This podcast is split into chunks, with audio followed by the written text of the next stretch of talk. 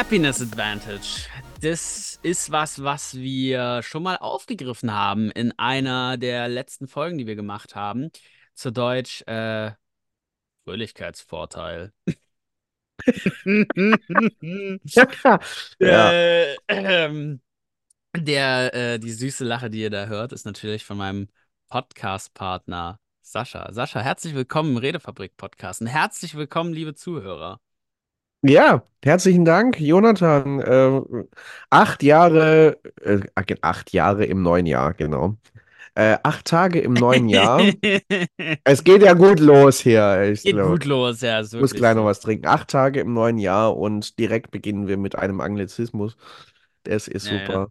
Ist auch ein Äh, wo- Running Gag, weil das am Anfang irgendwer mal gesagt hat, dass wir weniger benutzen sollen. Das ist einfach so ein Running Gag im Podcast geworden. Ah, ja, ähm, aber ich finde, du hast es ja übersetzt. Es klingt im Englischen einfach besser und auch glücklicher. Mm, mm, mm. Hab grad was getrunken, richtig unprofessionell, auf deine Inspiration hin. Ja, äh, äh, Ähm,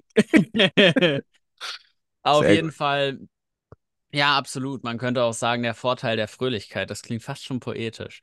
Oh ja, Mm, philosophisch auch fast schon. philosophisch fast schon. Ja, was bedeutet das? Was bedeutet Happiness Advantage? Ähm, Happiness Advantage ist der Gedanke, dass Erfolg dich nicht glücklich macht, sondern Erfolg kommt, wenn du glücklich bist. Weil du beispielsweise produktiver wirst, wenn du fröhlicher bist, weil deine Gedanken geordneter sind, weil es einfach, es hat sehr, sehr viele positive Effekte, wenn wir gut drauf sind, wenn wir lachen. Das beeinflusst unser Umfeld, das beeinflusst, ähm, wie produktiv wir sind und ähm, vor allem steckt da ein Kerngedanke hinter. Zu dem darfst du gleich gern was sagen, Sascha, deine Gedanken. Ah, zwar, mhm. du kannst nur durch Willenskraft keine Veränderung herbeiführen. Was sagst du zu diesem Hot Take?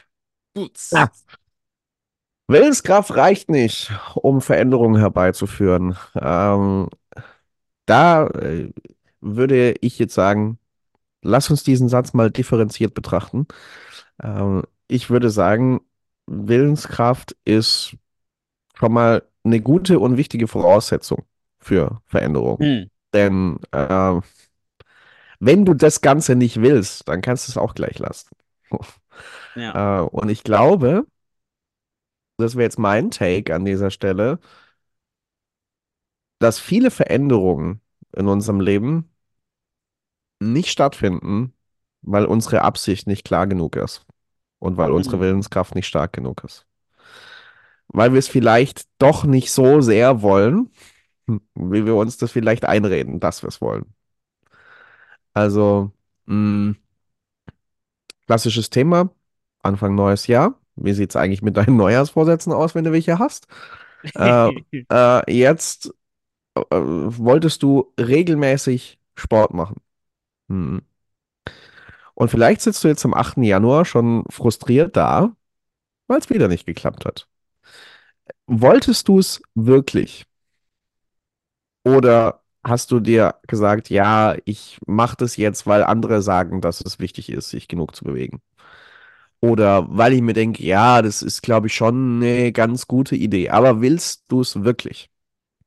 Also, ich glaube, dass Willenskraft, die Absicht, schon ein wesentlicher Faktor ist. Und genau so würde ich es formulieren. Es ist ein wesentlicher Faktor. Gleichzeitig kannst du auch die Erfahrung machen, dass du so viel Willenskraft hast und deine Absicht auch klar ist, dass du es willst, dass du es wirklich willst. Und trotzdem kommst du nicht da an.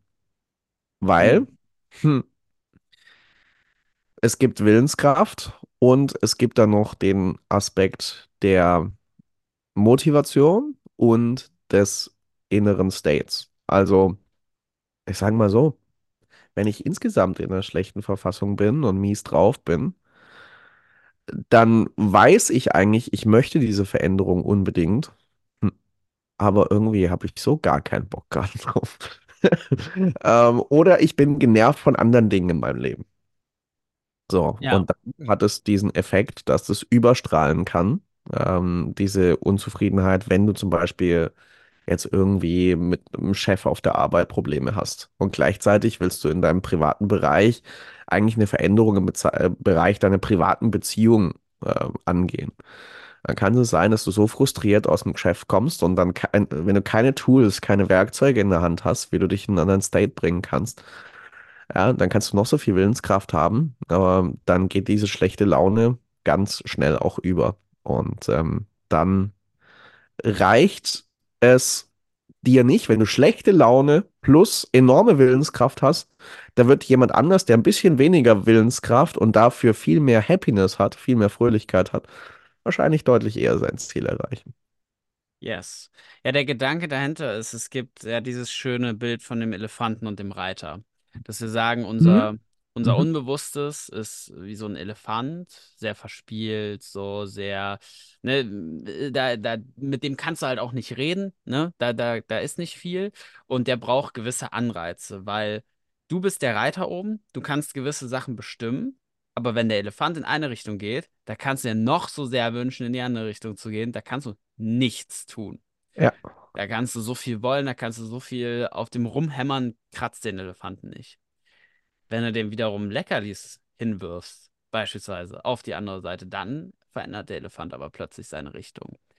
Und wir waren beide auf einem Seminar, Sascha, wo äh, einer der Referenten gesagt hat, wenn man mal das Verhältnis von bewusst und unbewusst in, Mhm. Mhm. in Relation setzt, dann ist es eigentlich kein Reiter auf dem Elefanten, sondern eher eine Mücke, die da oben Ja. drauf sitzt.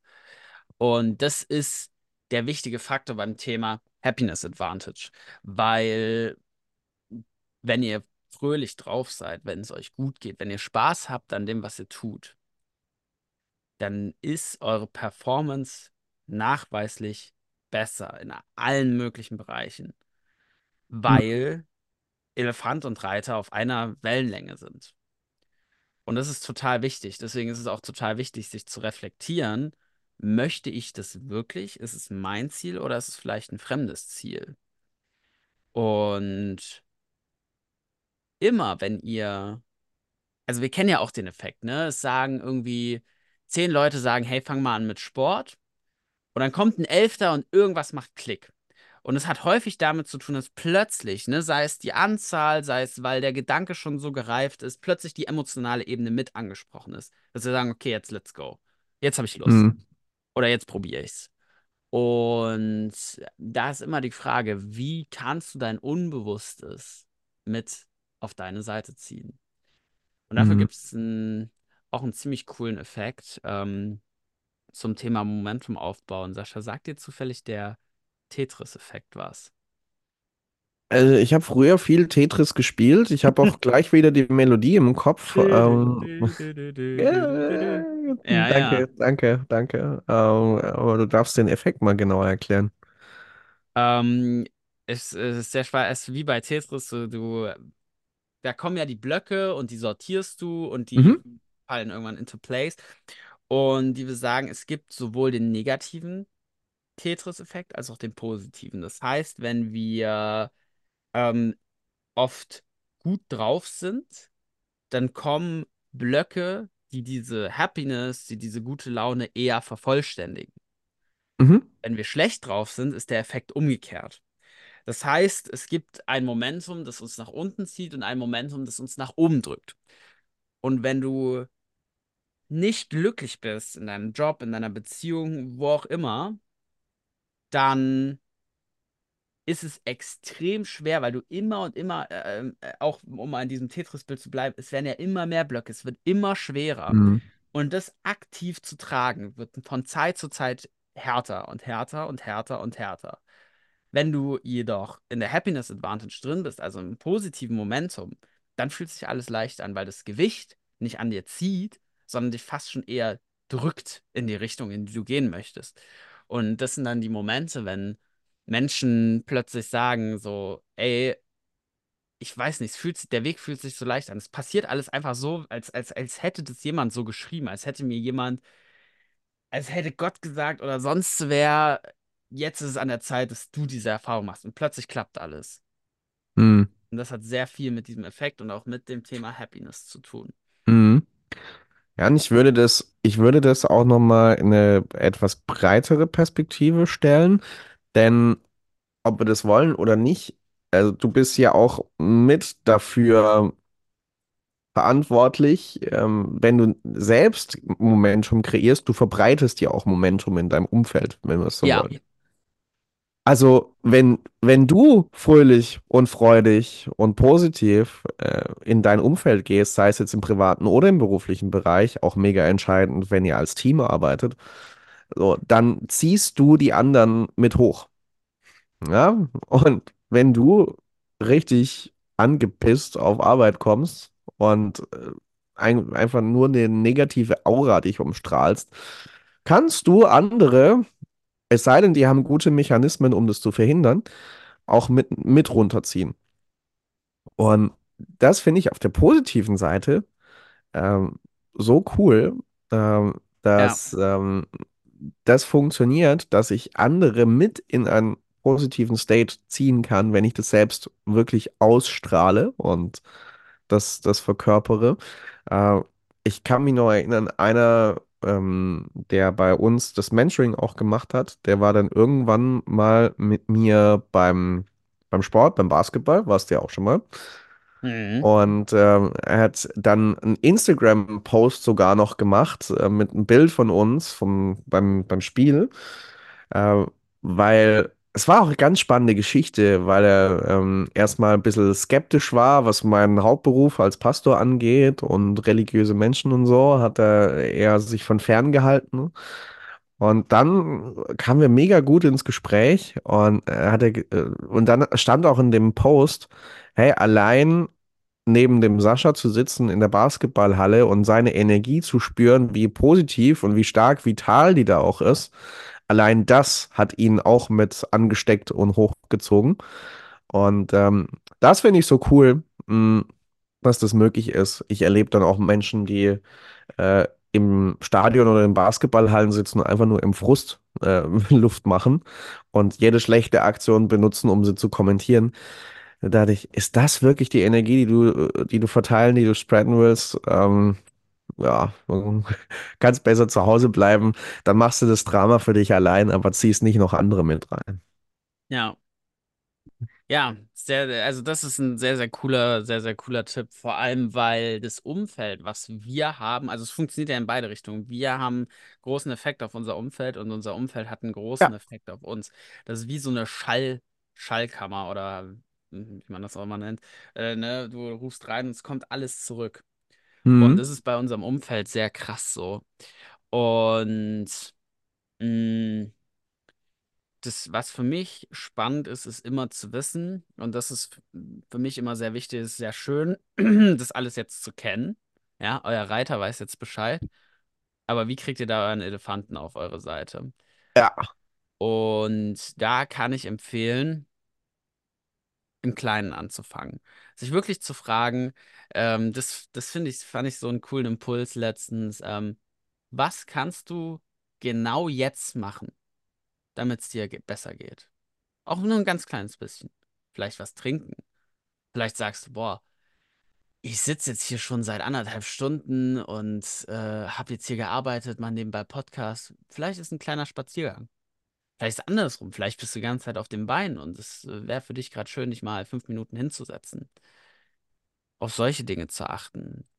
Wirklich, was kann ich jetzt konkret besser machen? Auch auf der anderen Seite, mh, wo kann ich im Kleinen Veränderungen vornehmen, die mir gut tun?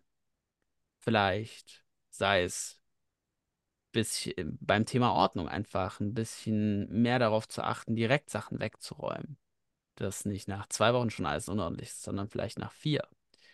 Und das Spannende ist, das hat der, gerade dieser, dieses im kleinen Anfang hat zwei Effekte.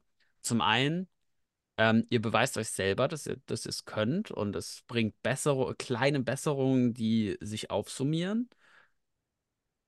Und im anderen, ich glaube, darüber haben wir hier auch schon mal gesprochen, wenn ihr eine Veränderung im Kleinen vornehmt, dann bricht es in euch was auf.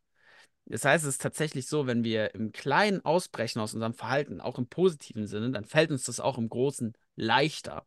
Dann eben vielleicht doch in der Beziehung zu sagen, hey, ähm, mir geht's gerade gut, ich bin gerade in dem Modus, ich suche vielleicht doch mal das schwierige Gespräch mit meiner Mutter, was ich immer wollte, oder mit meiner Freundin, wo ich schon gemerkt habe, boah, seit drei Wochen brodelt das so richtig vor, dich, vor sich hin, aber niemand hat es angesprochen.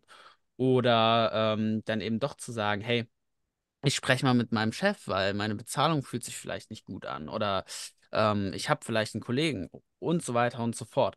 Und da baut sich dann wirklich nach und nach aus ganz kleinen Puzzleteilen und Tetris-Blöcken ein ganz, ganz großes Mhm. Momentum auf. Mhm.